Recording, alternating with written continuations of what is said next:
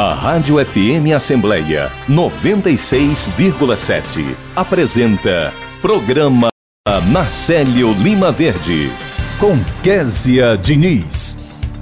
Programa desta quinta-feira, dia 14 de setembro de 2023, a gente conversa com a nutricionista do Departamento de Saúde da Casa, Leiliane Freitas, que fala sobre a campanha Setembro Amarelo no quadro Vida e Qualidade. O repórter Silvio Augusto acompanha as atividades em destaque na Assembleia. Tem entrevista com o presidente da Ceará Prev, José, é, José Juarez Diógenes, que fala sobre, sobre o novo prazo para a realização da prova de vida dos aposentados e pensionistas aqui do Ceará. Dicas de Português é o quadro do programa Narcélio Lima Verde em parceria com as edições Inesp da Assembleia. E hoje tem Conversando a Gente Se Entende com a advogada e membro do Centro de Mediação e Gestão de Conflitos da Alessia, a doutora Érica Conde, que explica sobre o assunto família. Quando seria possível a revisão da pensão alimentícia? A gente recebe ainda o deputado estadual Guilherme Sampaio, que fala sobre um projeto de indicação que cria o programa de qualificação em educação inclusiva. E o repórter Cláudio Teran antecipa os destaques da sessão plenária de logo mais aqui na Assembleia. Olá, eu sou Kézia Diniz e o programa Narcélio Lima Verde da sua Rádio FM Assembleia 96,7 já está no ar. Você pode acompanhar o nosso programa por meio do aplicativo Rádio FM Assembleia, que está disponível para os celulares Android. Já para quem tem iPhone, é possível conferir o nosso programa pelo aplicativo Rádiosnet. E para participar com alguma sugestão, é só mandar mensagem para o nosso WhatsApp. Nosso número é 859-8201-4848 e eu agradeço a você desde já pela companhia. Vida e qualidade. A campanha Setembro Amarelo tem como objetivo combater a obesidade Aliás, Setembro Laranja tem como objetivo combater a obesidade infantil. E para conversar com a gente sobre esse assunto, a gente está recebendo aqui nos nossos estúdios a nutricionista do Departamento de Saúde da Casa, Leiliane Freitas, a quem eu agradeço pela participação. Leiliane, seja muito bem-vinda. Bom dia. Obrigada, bom dia. Eu estava falando de setembro laranja, porque aliás, setembro amarelo, porque a gente vem falando o mês inteiro, que é o mês referente à campanha contra o suicídio, né? A Sim. prevenção do suicídio. Mas no mês de setembro, né, que é esse mês é, colorido, a gente hum. tem também o setembro laranja. Queria que você falasse um pouco dessa mobilização. Pronto, exatamente. A campanha do Setembro Laranja, ela surgiu com a iniciativa de consci conscientizar né, sobre a importância de práticas alimentares saudáveis e a prática de atividade física para melhorar a qualidade de vida das crianças e prevenir o sobrepeso e a obesidade infantil. Tudo isso em um cenário em que a prevalência da obesidade vem aumentando nessa faixa etária né? Então a OMS ela até ela estima que aproximadamente 41 milhões de crianças menores de 5 anos apresentam sobrepeso ou obesidade. Então é um dado alarmante, por isso essa campanha é tão importante. Uhum. E aí o que fazer? Porque o apelo para produtos industrializados, que são mais fáceis, é muito mais fácil, principalmente na nossa vida corrida, uhum. você dá um achocolatado que já vem na caixinha, um iogurte que já está ali à mão, tudo preparado, um biscoitinho, um salgadinho, do que você ir descascar uma fruta, preparar, cortar, higienizar. A gente sabe que é muito mais fácil. E a criança também, né, pede mais, tem uhum. mais aquele apelo. Como dosar isso e como conseguir uma alimentação saudável? Pronto. É, você já falou uma das principais causas da questão da obesidade, que é o consumo nessas práticas alimentares inadequadas. Então, exatamente, o alimento ultraprocessado ele tem um apelo maior e a criança ela tem um paladar também que ela prefere esses alimentos. Então, o profissional vai, vai ajudar exatamente na, com estratégias para melhorar a aceitação dos alimentos que vão fornecer mais nutrientes. Então, é, algumas estratégias é preparar esses alimentos de formas diferentes, né? A gente às vezes pensa nas frutas e verduras só naquela forma é, in natura já dela, mas a gente pode ter diferentes formas de preparo para melhorar essa aceitação e com muita atividade educativa para gerar essa conscientização e a criança ir melhorando a aceitação.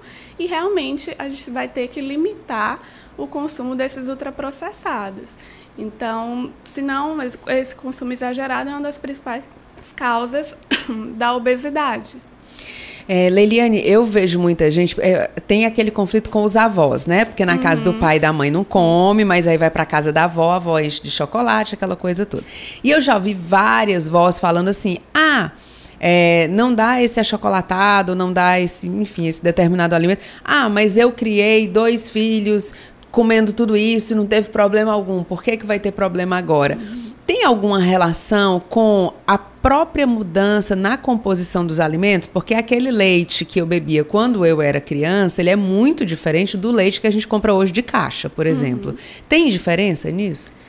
Tem diferença. Eu acho que hoje em dia a gente tem muito mais opções de alimentos ultraprocessados, que são esses alimentos industrializados, ricos em açúcar, gordura saturada, aditivos, e a gente tem uma maior quantidade de aditivos e conservantes colocados nesses alimentos, com certeza. E também, é, antes, a gente, por ter menos opções desses alimentos, a gente acabava tendo uma alimentação mais natural, vamos dizer assim, do que hoje.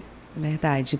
É, a gente está conversando com a Leiliane Freitas, que é nutricionista do Departamento de Saúde da Casa. Ela está aqui para a gente enfatizar a campanha Setembro Laranja, que tem como objetivo combater a obesidade infantil. Então a gente está falando de nutrição, dicas para a criançada, para os adolescentes, claro que servem também para os adultos, né? Porque a gente anda desembalando mais do que descascando, né, Exatamente. né, Leiliane? Agora, quando a gente fala em obesidade, né? Você trouxe uhum. uns números e tudo mais, mas para a gente verificar a obesidade, constatar a obesidade numa criança. Como é que é feita essa medição? É aquela história da, do índice de massa corporal? Como é que, que funciona? Pronto. O ideal né, na avaliação é uma anamnese bem completa. Então, a gente tem que pegar os, as principais queixas, né, os sinais e sintomas, o histórico da criança, o histórico de doença na família, os exames laboratoriais, que a gente já consegue identificar se já tem uma deficiência nutricional ou se tem alguma doença associada, né, ou já uma alteração no perfil lipídico, na glicemia. E em relação aos dados antropométricos, para a gente conseguir fechar essa classificação do estado nutricional, nas crianças a gente utiliza as curvas que são aqueles gráficos normalmente que a gente encontra na caderneta da criança. Acredito que muita gente lembra, né? Então, o IMC, por exemplo, é um dos parâmetros que os valores né, de IMC eles vão estar distribuídos em percentil e score Z, e a diferença é que é de acordo com o sexo e a faixa etária da criança. Hum, e aí tem, a gente tem que ter esse cuidado ter... também. Exatamente. Agora, Leiliane, criança que já foi constatado tá com obesidade ou está indo para a obesidade, uhum. qual é o melhor tratamento? Como é que os pais devem proceder? Pronto é o tratamento, né, pensando no tratamento nutricional. A gente tem que, inicialmente, priorizar né, o consumo das frutas, verduras, é, os cereais integrais, as fibras, junto com todas essas estratégias para melhorar a aceitação desse, desses grupos de alimentos limitar realmente, né, evitar o consumo dos ultraprocessados. É claro que quando a gente fala em criança, a gente tem que ter cuidado muito com as proibições, né? Então é muito essa essa troca, né, essa conversa com eles para a gente não limitar tanto e não gerar um, um ser desagradável para a criança, né? Então, mas tentar limitar um pouco desses alimentos ultraprocessados, a ingestão hídrica que é fundamental. Outro ponto principal que a gente vê é ter uma rotina alimentar, definir os horários das refeições, priorizar também não consumir essas refeições junto com as telas, hum, o que é hum, muito comum, é né? Verdade. Que a gente vê o celular, o tablet, a TV. Porque isso, de forma crônica, a criança ela vai começando a, a, perder a percepção dos seus sinais de saciedade. E isso pode contribuir com o ganho de peso. Então tem que ter cuidado nesse ponto. Incentivar a prática de atividade física, que é essencial, né? Hoje a gente vê as crianças estão mais sedentárias, infelizmente, né? Até com a rotina e também com esse uso das telas que contribui para o sedentarismo. E o essencial é ter o acompanhamento de uma equipe multiprofissional. Então, entra o pediatra, o nutricionista, o educador físico, os psicólogos também, para ter um tratamento mais eficaz. Muito bem, então uma criança que já começa aí com essa consciência, certamente ela tem um caminho mais fácil para se tornar um adulto mais saudável, né? Porque se ela já com tem certeza. essas práticas na infância, ela já cresce entendendo como é que deve ser uma alimentação. Com certeza. Muito bem, setembro laranja está aí para a gente reforçar então essa luta no combate à obesidade infantil. Leiliane Freitas, nutricionista do Departamento de Saúde da Casa, muito obrigada pela obrigada. sua participação. Seja sempre muito bem-vindo e bom dia. Bom dia. Agora a gente segue. Silvio Augusto está na linha? Não, não temos Silvio Augusto. Agora 8 horas e 13 minutos. Vida saudável. Alimente. Preste atenção se o seu filho tem reação ao glúten. Entrevista.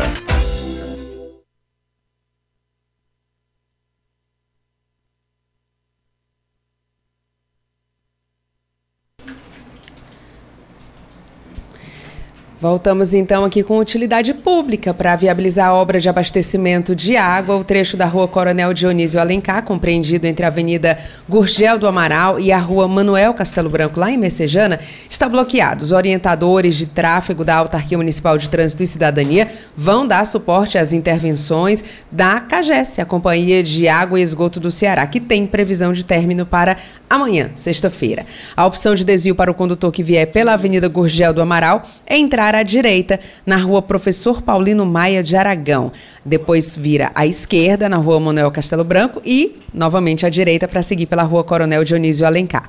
Quem segue pela rua José Hipólito deve entrar primeiro à esquerda na rua Coronel Ernesto Matos, vira à direita na rua Doutor Pergentino Maia e depois à esquerda para entrar na rua Coronel Dionísio Alencar. Fica essa dica para você, mas não se preocupe porque os orientadores de trânsito vão estar por lá para dar esse apoio, dar esse auxílio na sua circulação.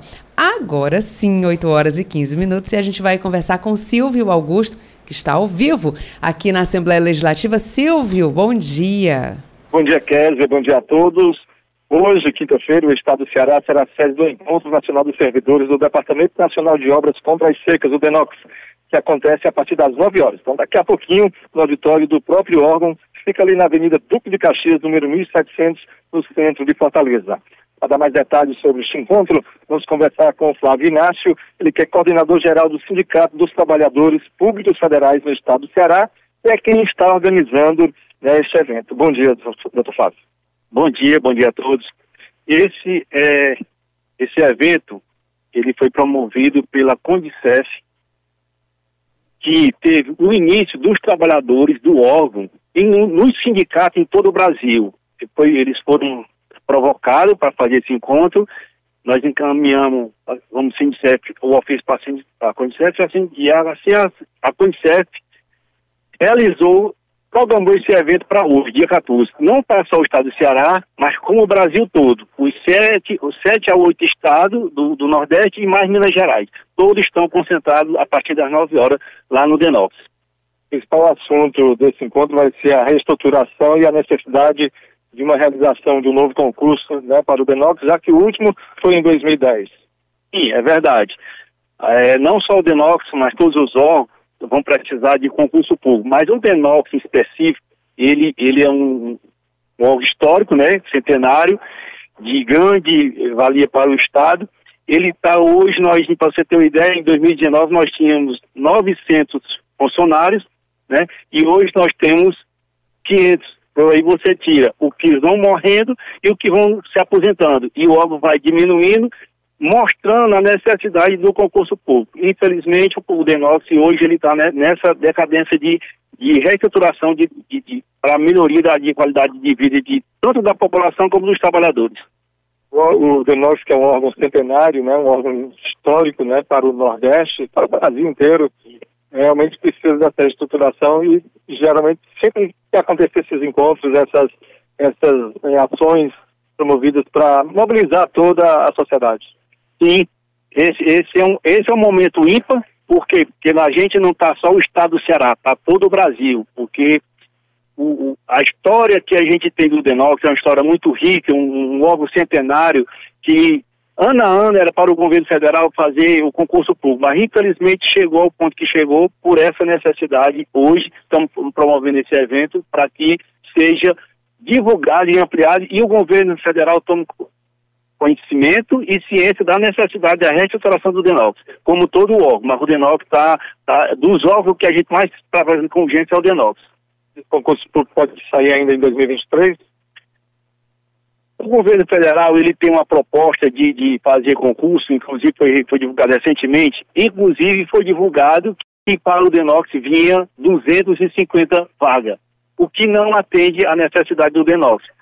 Nem no, no, essa 250 vagas, se fosse para o estado do Ceará, ela ainda não era o suficiente, mas essa 250 vagas é para todo o Brasil. Aonde tiver Denox tem 250 vagas, ou seja, não vai resolver a dificuldade da reestruturação do Denox. O principal sede do Denox é aqui no Ceará. A principal, a principal sede do Denox é aqui no Ceará, que fica ali na Avenida Duque de Caxias. Então, daqui a pouquinho, às 9 horas, no auditório do Denox, o encontro acontece, né, o Encontro Nacional dos Servidores do Departamento Nacional de Obras contra as Secas. Sim, a partir das 9 horas, hoje, o dia todinho, pela manhã e pela tarde, é um momento rico de, de, de grande importância para todos, para a gente tomar ciência da necessidade do DENOX e dos outros estados como, como um todo. Mas a gente deixa aqui o convite para todos que puderem comparecer a partir das 9 horas lá. Hoje é um dia, um, um dia histórico para o, para o DENOX do, do estado do Ceará, porque pela primeira vez a gente está fazendo esse movimento nacional com a participação de outros estados. Não só a nossa história e a nossa, necessidade, como de outros estados. Muito obrigado. Conversamos com o Flávio Inácio, coordenador-geral do Sindicato dos Trabalhadores Públicos Federais no Estado do Ceará, falando sobre o Encontro Nacional dos Servidores do Departamento Nacional de Obras contra as Secas, Inox, que acontece daqui a pouquinho às nove da manhã na sede né, do órgão. E o último concurso público, como eu falei aqui no início, foi realizado em 2010, com preenchimento, na época, de apenas 82 vagas. Treze anos depois, o departamento sofre uma expressiva defasagem em seu quadro funcional em razão do afastamento de vários servidores, principalmente por aposentadoria. Em 2020, o órgão fechou o ano com média de 899 servidores. E agora, em 2023, esse número caiu para 500. E a previsão, caso não haja um novo certame, um novo concurso, é diminuir, infelizmente, ainda mais. Rádio FM Léo, com você, no centro das discussões. Obrigada pela sua participação, Silvio Augusto. Agora 8 horas e 20 minutos. Conversando, a gente se entende. E no quadro de hoje, a advogada e membro do Centro de Mediação e Gestão de Conflitos da Alessia, a doutora Érica Conde, detalha assunto de família, quando seria possível a revisão da pensão alimentícia. Doutora Érica, seja muito bem-vinda ao nosso programa. Bom dia. Bom dia, bom dia a todos os nossos ouvintes. Doutora Érica falou em pensão alimentícia, já tem gente que dá aquele pulinho na cadeira, porque, opa, peraí, pensão. É, é possível fazer a revisão? Quem é que solicita a revisão? Como é que funciona? Então, vamos lá, um assunto delicado, né? delicado né? Porque é. se trata de direito de família e também sobre dinheiro. Então, são dois assuntos bastante delicados, mas vamos lá. Primeiramente, quem pode solicitar? ambas as partes, né? Tanto a mãe quanto o pai, os genitores, em favor do menor ou da menor, né, do menor de idade, eles podem solicitar isso para ter um aumento, que, é um, que pode ser solicitado normalmente com quem fica, né, o menor, ou uma redução. Normalmente é daquele que paga, daquele que não está com o menor, daquele que tem o dever né, de fazer, o dever de pagar. E aí é importante observar dois pontos, que é um binômio, tá? Da necessidade e da possibilidade. O que é que seria isso? A necessidade do menor em precisar receber mais e a possibilidade desse genitor pagar mais. E do contrário, também isso é verdade. Apesar de é, na jurisprudência, no nosso judiciário, ter como ali um, uma baliza, né, um balizador, um indicador de 30% dos rendimentos daquele que deve pagar a pensão alimentícia, isso não é um valor fixado, tá? É um valor que na prática acontece. Esse valor de 30% ele pode ser para mais ou para menos, a depender da necessidade que ocorra dentro né, daquela família.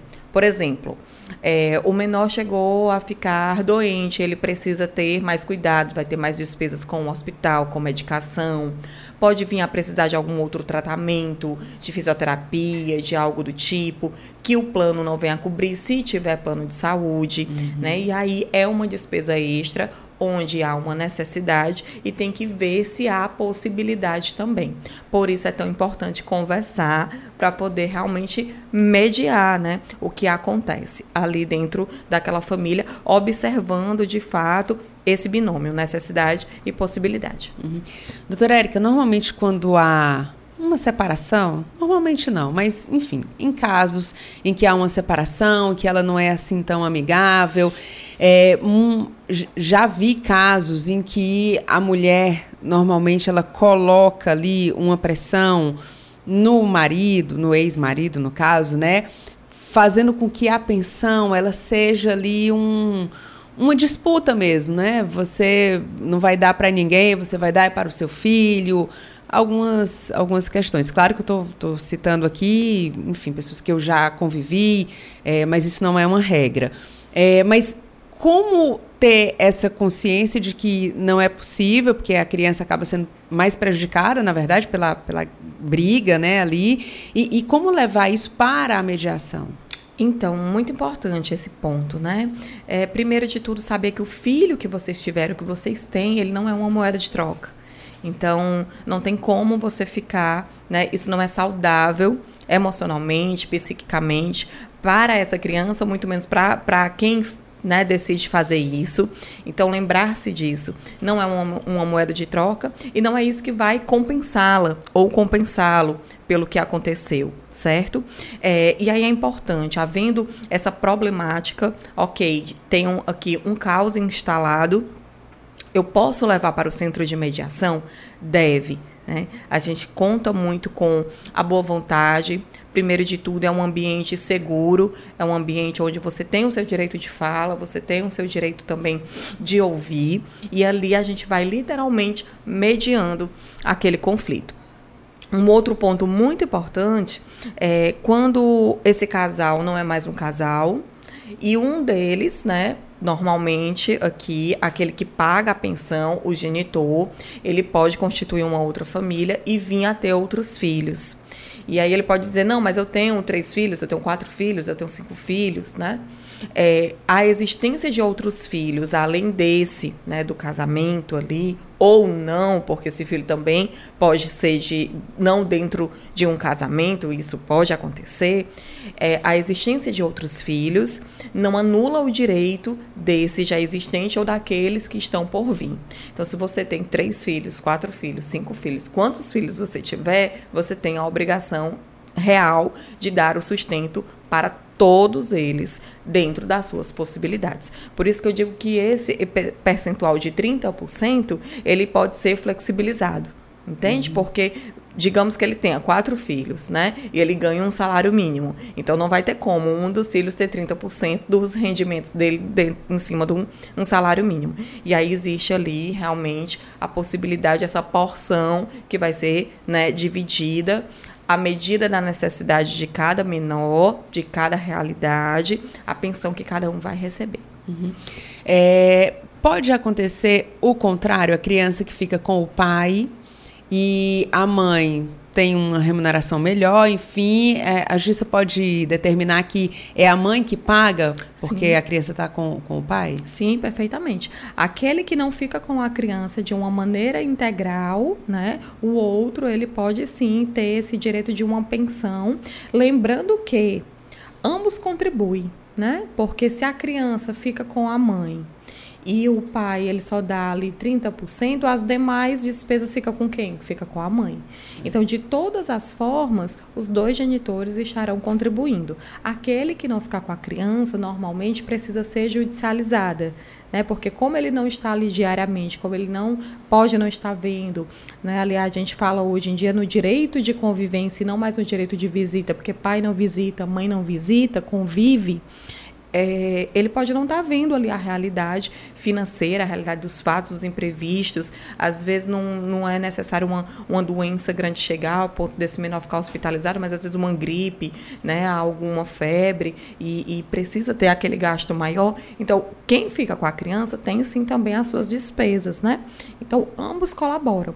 E aquele que não ficar, né? Que é uma exceção a mãe não ficar, essa de fato é uma é. exceção, né? Via de regra, as mães ficam com os filhos.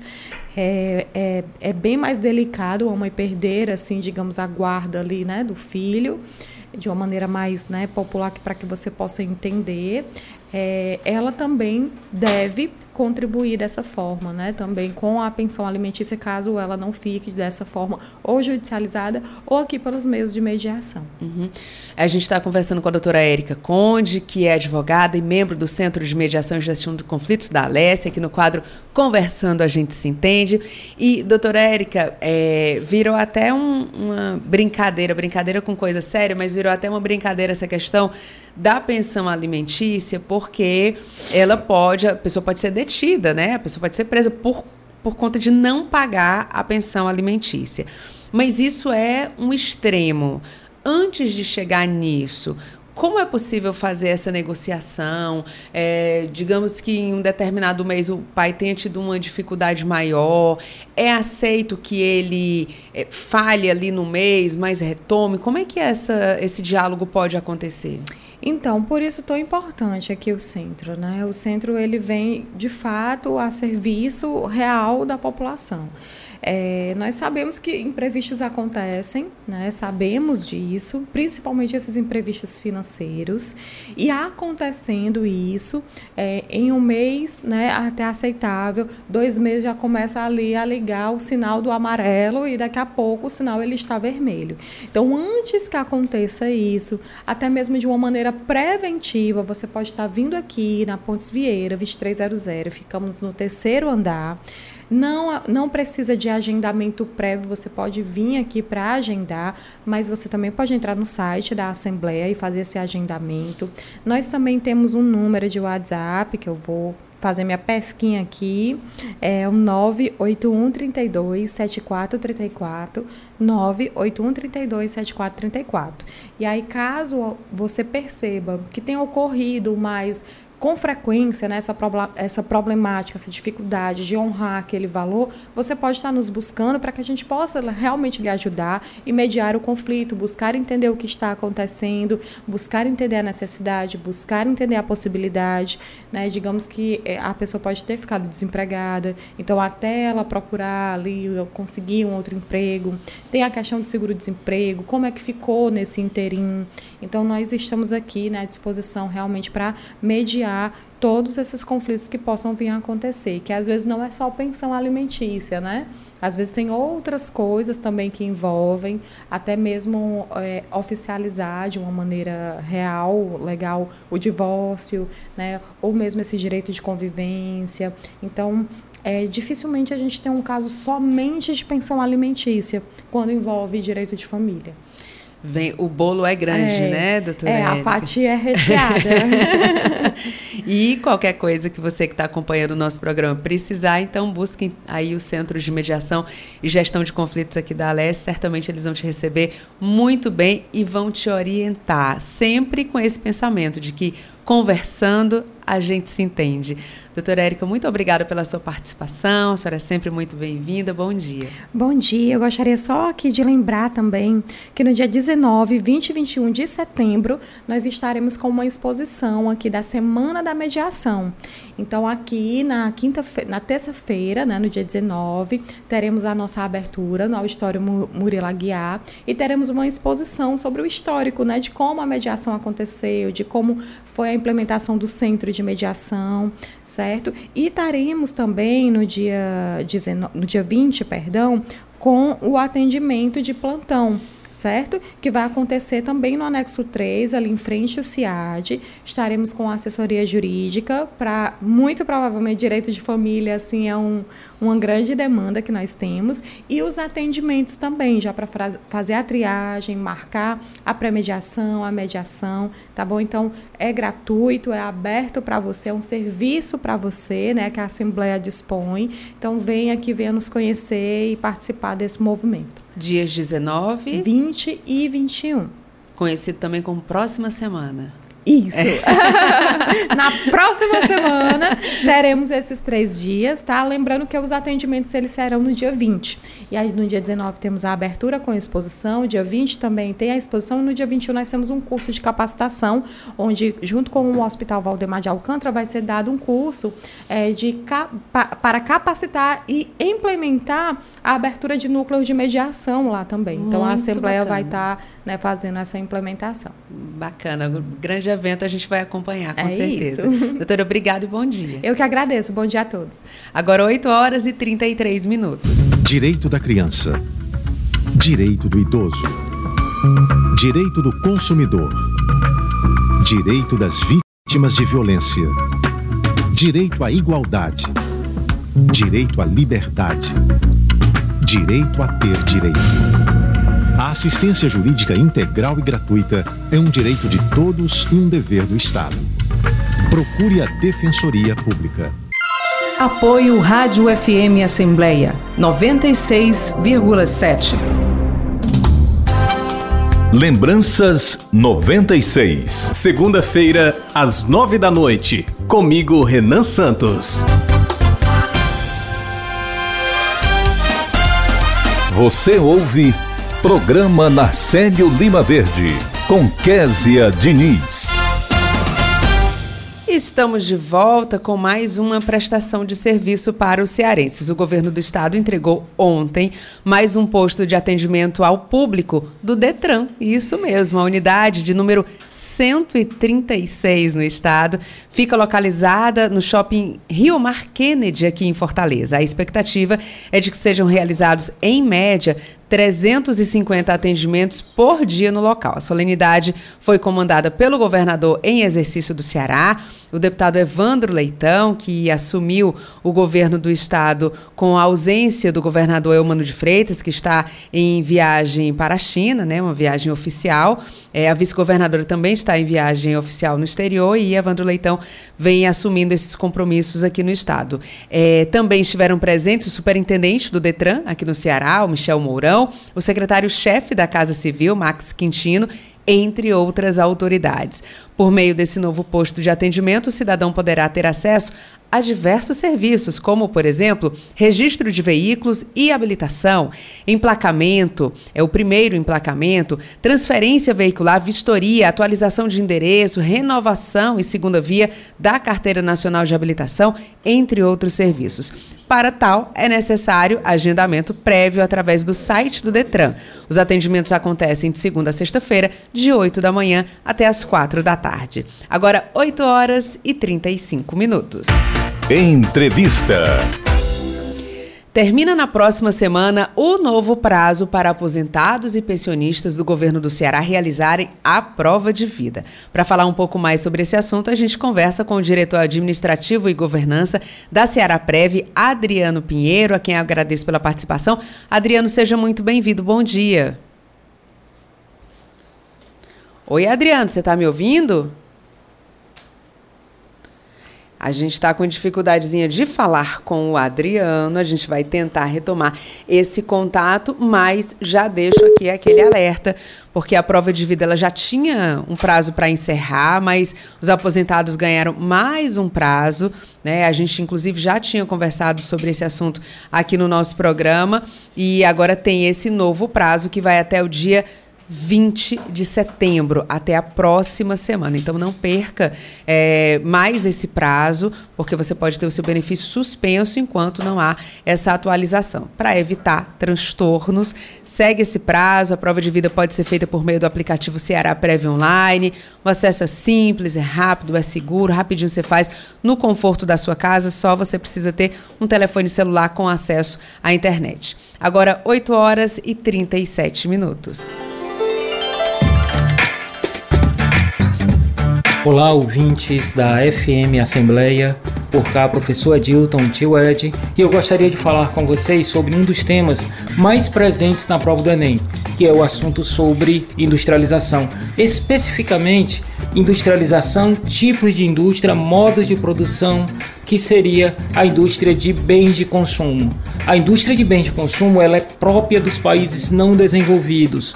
Por que, tio Ed? Porque eu vou ter ali uma mão de obra barata, uma mão de obra que está exposta a todas as intempéries do capitalismo, que ali eu vou ter baixos salários, poucos direitos, e esse ambiente eu vou encontrar mais em países como Brasil, México, Índia, certo? Então não esqueçam, essa indústria de bens de consumo, ela também está muito associada ao BRICS, aquele bloco de países não desenvolvidos que fazem ali uma comparação com o bloco dos países mais ricos do mundo.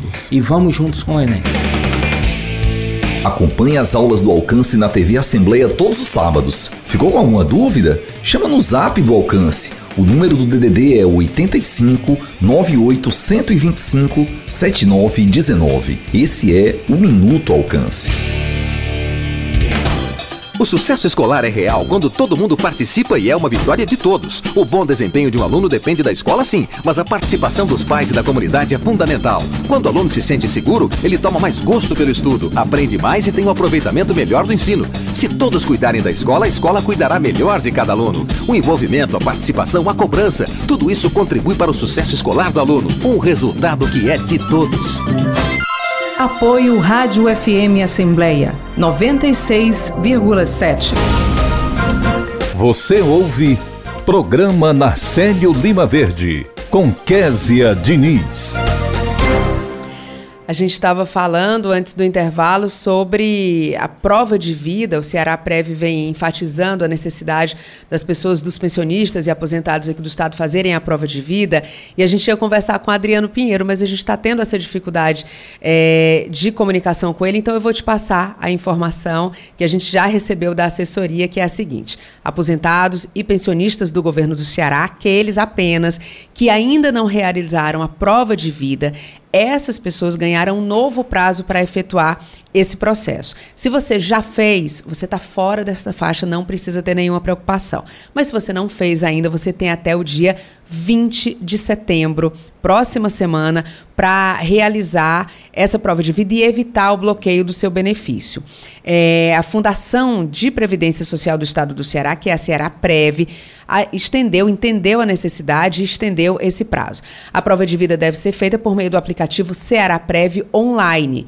Processo simples, rápido, seguro. Você baixa esse aplicativo na sua casa, no seu celular faz um cadastro que é essencial para a manutenção regular dos benefícios aos aposentados e pensionistas. Em caso de bloqueio, este será feito por etapas. A primeira etapa inclui que os benefícios de 85 anos ou mais, é, aposentados ou pensionistas, é, por invalidez, o desbloqueio é efetuado a partir da realização de uma nova prova de vida. E para auxiliar o público que tiver dúvidas sobre esse processo da prova de vida, a Ceará Prev disponibiliza de segunda a sexta-feira, de 8 da manhã até o meio-dia. Tem um intervalo para o almoço. Depois das 13 às 17, um atendimento presencial. E também é possível fazer isso pela é, central de atendimento 3108 0135. É possível também ter suporte pelas redes sociais, tem Instagram, Facebook, enfim, os perfis oficiais da Ceará Prévia. A gente conseguiu, Adriano? Ainda não? Conseguimos? Ah, então, Adriano, bom dia. Bom dia, Kézia. Muito obrigado pelo espaço. Adriano, a gente achava que não ia conseguir falar com você, eu já estava dando todo o serviço, falando aqui é, sobre esse prazo que foi estendido. É mais claro que a sua participação é brilhante aqui no nosso programa. Eu queria que você falasse para a gente sobre a necessidade das pessoas atenderem esse chamado agora e não deixarem passar esse novo prazo, que é o dia 20 de setembro. É verdade. É muito importante que cada pessoa que esteja escutando esta grande e importante rádio, a FM Assembleia, possa divulgar para parentes, amigos, que a prova de vida é um dever legal do, pension, do, do pensionista, da pensionista, do aposentado, da aposentada do governo do estado do Ceará. E o prazo foi ampliado até o dia 20 de setembro para o maior número de pessoas fazerem a prova de vida. Agora, lembrando da facilidade da prova de vida, é pelo aplicativo Será Prévia Online, faz de casa. Se a pessoa tiver dificuldade de manusear o celular, faz no celular do filho, da filha, de uma pessoa de confiança e responde a três perguntinhas e fez a prova de vida. Se tiver dificuldade, pode vir aqui presencialmente na sede da Ceará Preve, Rua 25 de Março 300, esquina com Costa Barros. Qualquer dificuldade, o telefone 85 3108 0135. Por que tudo isso? Porque quem não fizer até o dia 20 de setembro, no dia 2 de outubro, ou seja, os benefícios do mês de setembro estarão bloqueados. Então, é muito importante que as pessoas evitem isso, porque a gente sabe que os compromissos não deixam de existir, mas o benefício para quem não fizer a prova de vida 2023 será bloqueado no dia 2 de outubro, referente à folha de setembro. Então tá aí o meu apelo, o meu convite que as pessoas conversem com os parentes, com os amigos que sabem que são aposentados e pensionistas do governo do estado do Ceará e perguntem: "Você já fez a prova de vida?" Esse é o recado da Ceará Prev. Agora, Adriano, quando a gente pergunta, você já fez a prova de vida? Como esse processo ele começou uns meses atrás?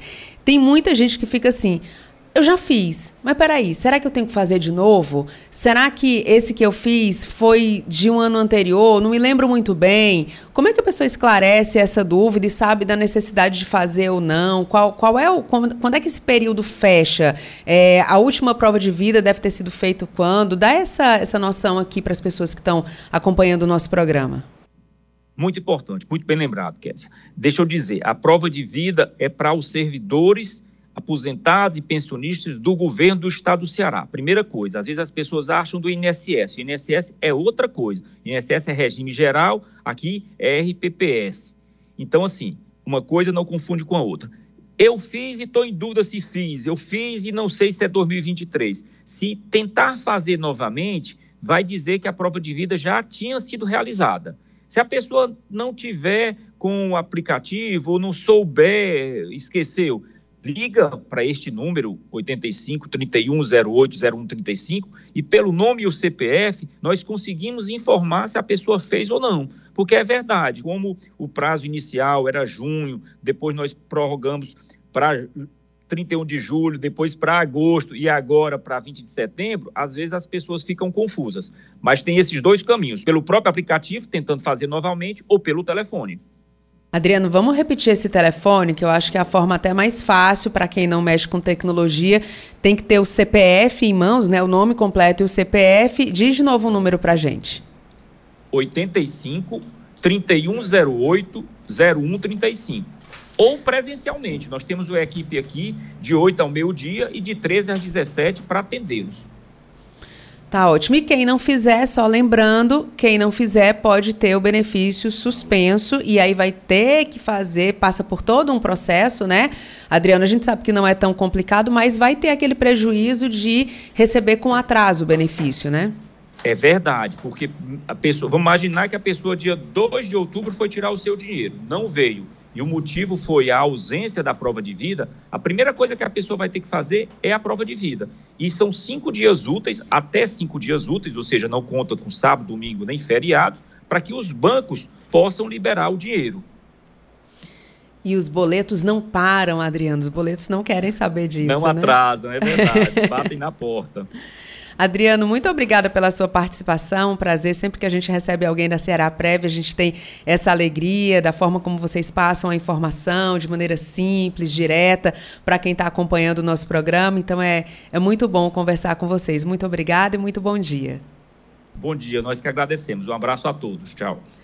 Agora 8 horas e 46 minutos e Silvio Augusto está na linha. Ele volta aqui para o nosso programa para trazer informações. É com você, Silvio. Estamos agora no plenário 13 de maio, onde daqui a pouco, às 9 da manhã, né, está programada a sessão ordinária desta quinta-feira. Mas estamos aqui com o deputado de Assis Diniz, que logo mais às 17 horas, aqui no plenário, vai realizar uma sessão solene em comemoração ao Dia do Educador Social, que vai falar sobre essa homenagem. Bom dia, deputado.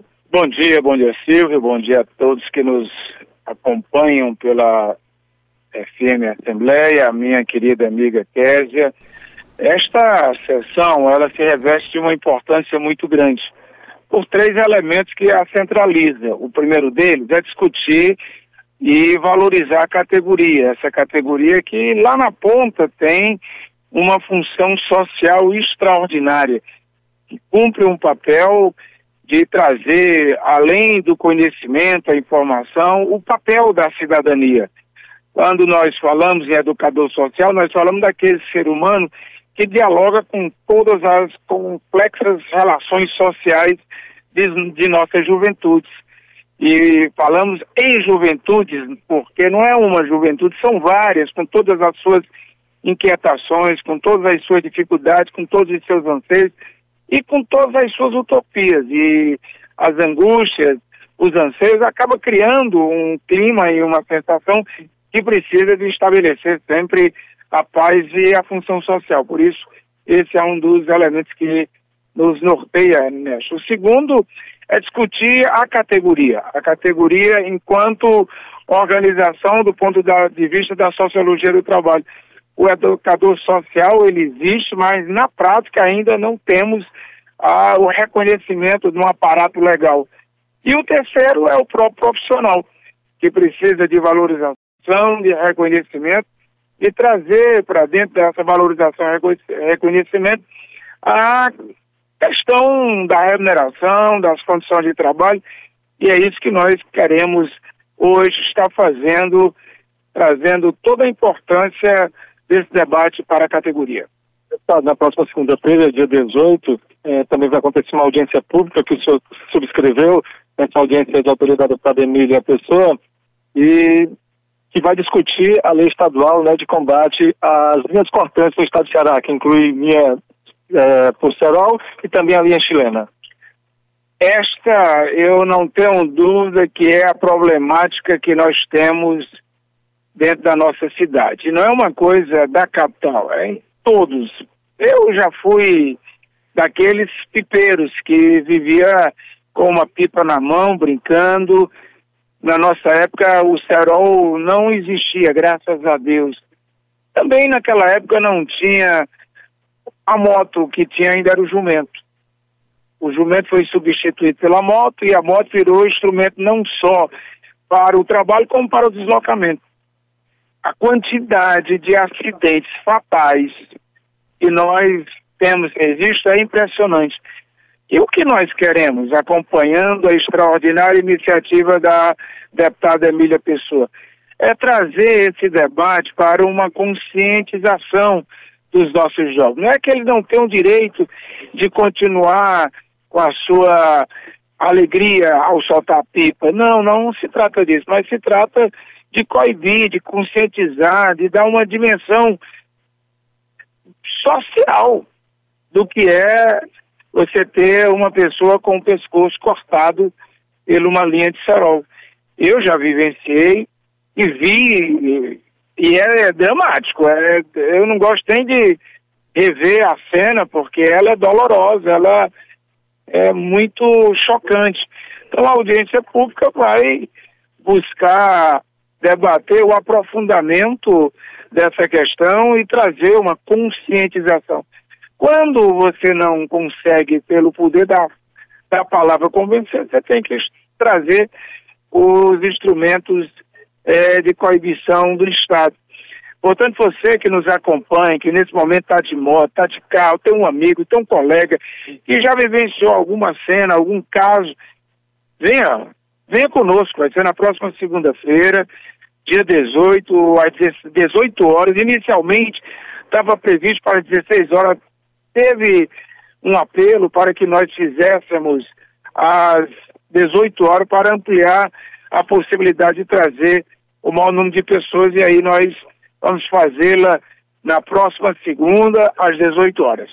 Obrigado, deputado. Aí conversamos com o deputado Jacir Diniz, falando sobre a sessão solene que acontece às 17 horas, a partir das 17 horas, aqui no plenário 3 de maio, e vai comemorar o Dia do Educador Social. E na segunda-feira, dia 18, uma audiência pública de autoria da deputada Emília Pessoa, subscrita pelo deputado Jacir Diniz, que vai discutir a situação né, da, das linhas cortantes no estado do Ceará, que infelizmente estão aí vitimando muitas pessoas, inclusive é, uma pessoas que é, os números de motociclistas do Estado. Né? Muitas pessoas que andam de moto têm sido vítimas da linha do Serol e da linha chilena. Rádio FM Assembleia com você no centro das discussões. Obrigada pela sua participação, Silvio Augusto. Agora 8 horas e 52 minutos. Direito dos Idosos. A Constituição Federal do Brasil estabelece que a família, a sociedade e o Estado têm o dever de amparar as pessoas idosas. São garantidas a participação do idoso na comunidade, a defesa de sua dignidade e bem-estar e o direito à vida. O Estado deve assegurar também ao idoso o acesso aos bens culturais, a participação e a integração na comunidade, bem como liberdade e autonomia já a família deve amparar os pais na velhice, carência ou enfermidade. O idoso também tem garantidos todos os direitos constitucionais conferidos a qualquer outro cidadão.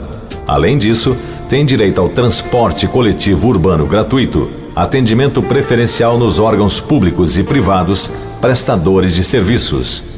No caso de repartições públicas e empresas concessionárias desses serviços, o atendimento deve ser feito de forma individualizada para assegurar o tratamento diferenciado e imediato e ainda dar prioridade no andamento de processos judiciais onde o idoso figure como parte ou interessado.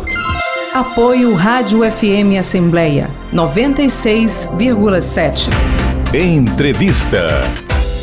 Um projeto de indicação visa a criação do programa de pós-graduação em educação especial para servidores vinculados ao Grupo Ocupacional do Magistério da Educação Básica e ao Grupo Ocupacional do Magistério do Ceará. Para explicar melhor esse assunto, a gente conversa com o autor do projeto, o deputado estadual Guilherme Sampaio, a quem eu agradeço pela participação. Deputado, seja muito bem-vindo ao nosso programa. Bom dia.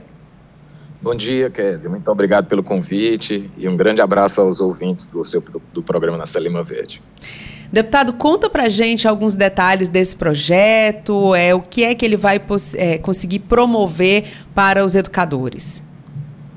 Então, Kézia, você sabe que eu trabalho na educação há mais de 30 anos, como educador, depois como diretor de escola, sou militante dos movimentos sociais em defesa do direito à educação e pela valorização do magistério. E uma das pautas que mais nos mobiliza é exatamente o direito à educação das pessoas com deficiência. Haja vista a larga exclusão desse segmento da sociedade nos diferentes aspectos da cidadania. E, especialmente, a exclusão do direito à educação, ela repercute na ampliação dessa exclusão em diversas outras dimensões da vida, do acesso ao mundo do trabalho, às políticas de saúde, no direito à cultura, enfim, em todas as dimensões do pleno exercício da cidadania. Ao longo dos últimos anos, a gente evoluiu muito no país e aqui no Ceará no que diz respeito à matrícula de pessoas com deficiência na escola. No entanto, nós ainda temos muitos entraves para assegurar que essa inclusão se dê de forma qualitativa, ou seja, se dê assegurando a essas pessoas, a essas crianças, a esses adolescentes, o básico que se espera de uma instituição de ensino, o direito de aprender. Então, há muitas barreiras para que isso se efetive. Então, não basta matricular na escola. É preciso que a escola seja acessível do ponto de vista físico, é preciso que a escola seja acessível do ponto de vista da linguagem, por exemplo, para pessoas surdas, para pessoas cegas. É, é preciso superar as barreiras de atitude da própria sociedade. Muitos pais, às vezes, de crianças ou adolescentes com pessoas com deficiência, pessoas com deficiência, é, com deficiência acham que seus filhos não podem frequentar a escola, têm limites para frequentar a escola, o que não é verdade na imensa, esmagadora maioria dos casos. O resultado de todas essas barreiras é a exclusão maciça né, de jovens com deficiência da escola. Para você ter uma ideia, em 2019, o IBGE fez a pesquisa nacional em saúde e apurou que só 67% das pessoas com deficiência no Brasil tinham, é, aliás, 67 nem tinham um ensino fundamental sequer. Somente 16% é, tinham o ensino médio e somente 5% tinham cursado um curso superior. E eu, com a experiência que tenho na área de educação, sei muito facilmente que essa exclusão não se dá só pela condição é, da pessoa com deficiência. Ela se dá exatamente por causa dessas barreiras, porque a imensa maioria das pessoas com deficiência, praticamente a totalidade das pessoas com deficiência, pode ter acesso à escola ou a algum tipo de educação que lhe permita aprender e se desenvolver para a cidadania e para o mundo do trabalho. Já agora, em 2022, a PENAD apurou que os dados do ensino médio melhoraram um pouco. 25% dessas pessoas, na idade certa de conclusão do ensino médio, ou na idade que já poderiam ter concluído, tinham concluído o ensino médio. Mas isso revela ainda um grande abismo. Pra você ter ideia, o analfabetismo entre pessoas com deficiência é cinco vezes maior do que entre as pessoas que não têm nenhum tipo de deficiência. Então, uma dessas barreiras na escola é exatamente o preparo da escola, do ponto de vista técnico, para a inclusão. E isso se faz com formação. Por isso, nós estamos propondo nesse projeto a criação de um programa de pós-graduação para os professores da rede estadual, em convênio com as nossas universidades, que têm uma larga expertise, no sentido de prepará-los para a educação inclusiva e para a educação especial, é, no sentido de prepará-los para as diversas condições das pessoas com deficiência e também assegurando a esses professores o direito de se afastarem do trabalho para cursarem especialização, mestrado e doutorado e depois, obviamente, no seu retorno, trazerem essa contribuição para qualificar o trabalho educativo das escolas. Em linhas gerais, essa é a razão pela qual nós apresentamos esse projeto e nós esperamos que ele seja aprovado pela Assembleia Legislativa. Deputado, eu estava dando uma olhadinha aqui no projeto e ele traz, né, ele descreve é, é, a capacitação, enfim, e ele descreve algumas é, deficiências, deficiência auditiva, surdez física, mobilidade reduzida, é, o transtorno do espectro autista, enfim, ele descreve aqui algumas é, possibilidades, né? Ao longo da tramitação do projeto, é, o senhor acha que isso pode ser discutido, inclusive, com os profissionais da área? O senhor prevê, por exemplo, a realização de audiências públicas, né? Eu sei que o senhor, como o senhor disse, há 30 anos convive com essa questão da educação e tem bastante conhecimento sobre essa área, mas é, esse diálogo através de uma audiência, o senhor está prevendo aí alguma mobilização nesse sentido para engrandecer ainda mais o seu projeto? Sem dúvida, Kézia. Eu sou um fã do processo legislativo. Você me acompanha há algum tempo, deve saber que eu estou no meu quinto mandato, né? E o que mais me fascina no processo legislativo, na forma de elaborar, de construir uma lei, é exatamente o enriquecimento que esses textos que nós apresentamos pode obter quando a gente amplia a discussão sobre essas proposições. Às vezes, nós temos uma determinada experiência, interagimos com determinados atores sociais, segmentos e produzimos um texto inicial. Quando nós ampliamos essa discussão através de uma audiência pública que eu quero fazer, ouvindo os órgãos e as instituições e movimentos sociais que se relacionam com o tema da educação, ouvindo o movimento de pessoas com deficiência, dos pais e mães de crianças com deficiência e adolescentes, que são, em boa medida, os grandes responsáveis pelas evoluções nos direitos desse segmento da população nos últimos anos no país. Quando a gente exercita essa escuta, em geral, os textos não só são aprimorados, mas eles ganham a legitimidade necessária para que, quando aprovada, uma lei não fique só no papel. Uma lei, o Kézia, é uma abstração. Uma lei não existe na vida concreta, é um, é, é, é um pacto, né? é uma abstração. O que torna a lei efetiva é o quanto a sociedade valoriza aquele pacto, é o quanto ela exige aquele pacto, é o quanto ela espera que o poder público desenvolva todas as ações necessárias para tornar concreto aquele pacto. E isso se dá no decorrer do processo legislativo, pela participação da sociedade e dos demais representantes do povo, através de emendas dos demais deputados que podem aperfeiçoar o texto. Então, eu sou particularmente assim fã do processo legislativo construído dessa forma participativa, porque as, a gente tem muita lei no Brasil que não pega, mas as leis que pegam são aquelas que mobilizaram a sociedade e mobilizaram os segmentos afetados por ela, porque eles entendem que aquilo é um patrimônio coletivo e zelam para que ele seja cumprido.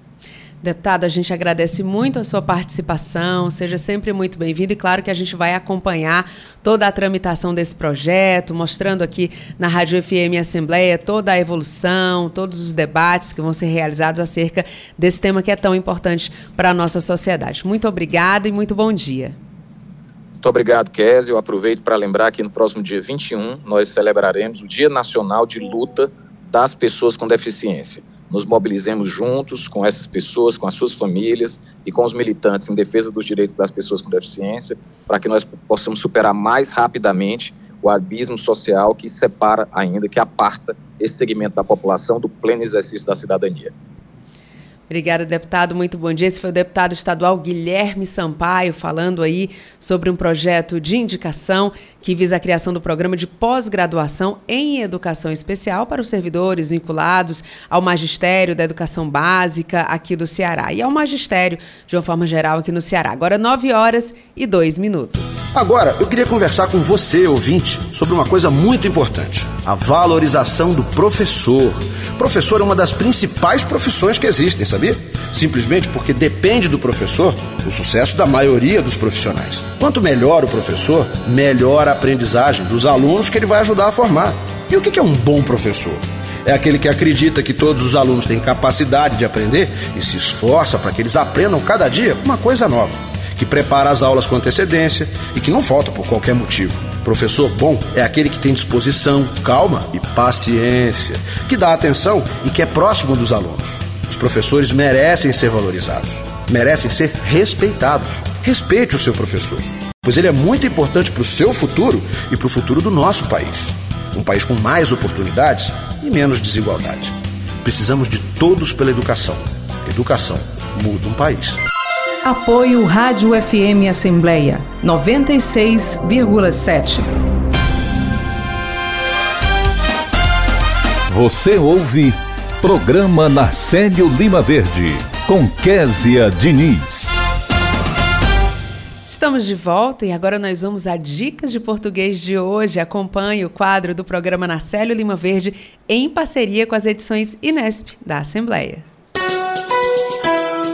Edições Inesp. Dicas de português.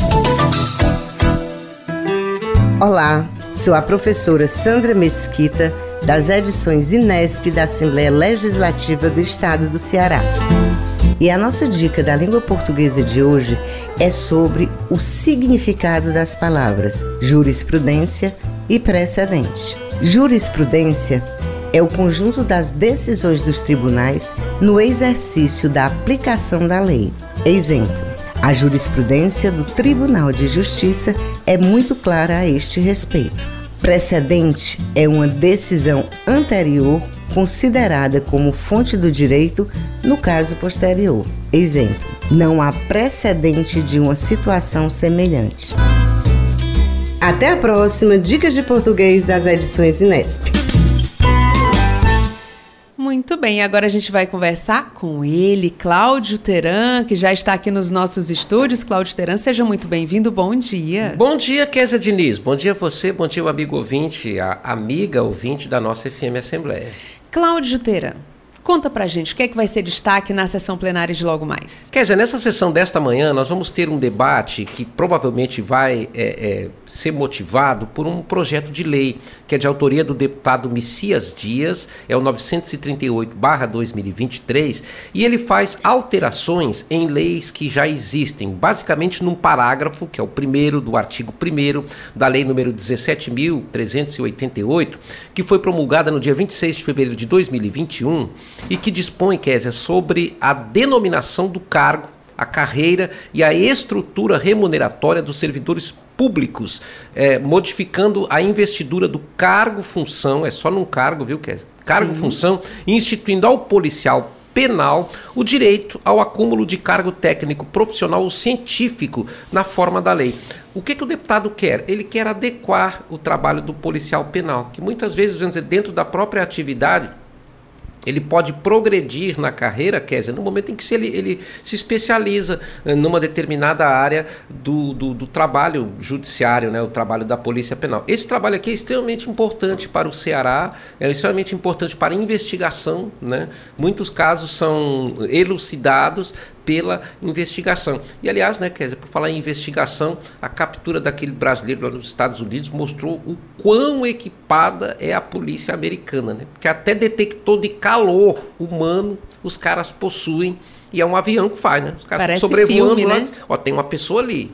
Não, mas ali só tem. Não, mas tem uma pessoa escondida ali. Esse calor é humano. Eles têm tecnologia para isso. Né? Você vê aí o nível de é, sofisticação do trabalho lá da polícia americana. Tem outro projeto aqui, que é esse aqui é do deputado Bruno Pedrosa, que está dispondo sobre a formação de um cadastro de pessoas com deficiência junto às organizadoras de concurso público. Qual é a ideia do deputado?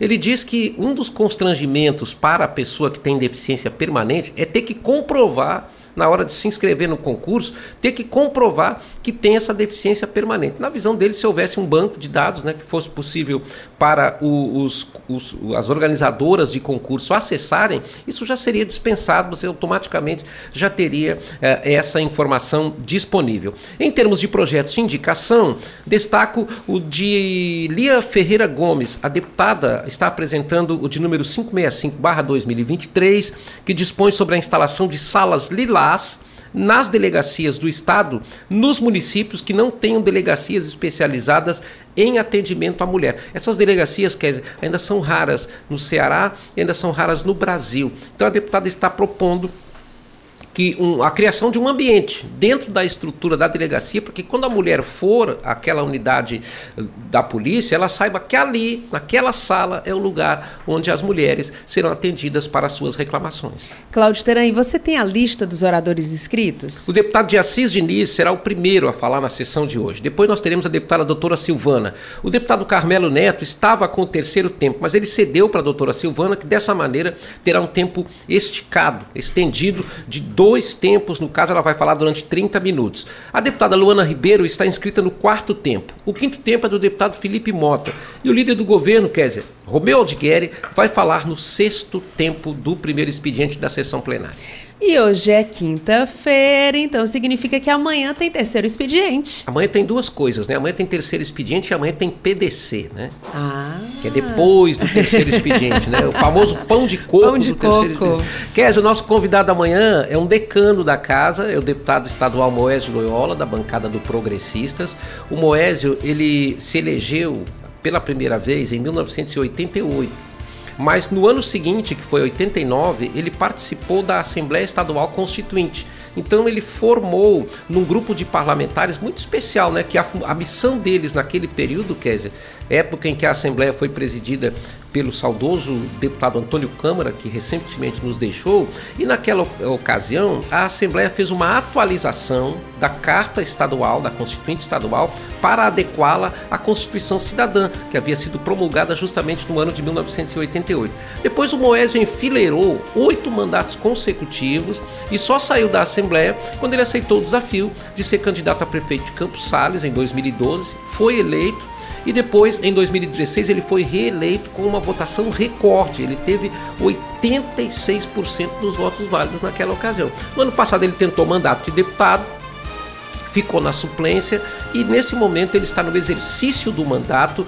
na vaga do deputado João Jaime Marinho, que pediu uma licença para tratamento de saúde. Vamos saber muita coisa da história do Moésio, porque o Moésio também é um contador de histórias. Isto, eu ia dizer isso, história não vai faltar, Cláudio Teran. Vamos falar de esportes, de política, enfim, de toda a trajetória dele que é bastante vasta. O Moésio também é um radiodifusor, ele é o proprietário da Rádio Assunção Cearense. Então, aquele alô pra mim, né? Por favor. Ah, não alô, mamãe, alô, Keké. Alô, mamãe, alô, papai.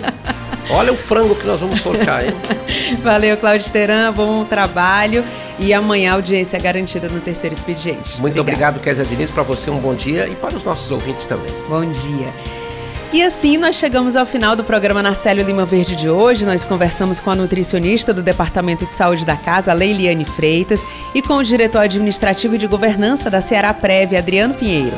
Recebemos também a advogada e membro do Centro de Mediação e Gestão de Conflitos da Alesse, a doutora Érica Conde, e o deputado estadual Guilherme Sampaio.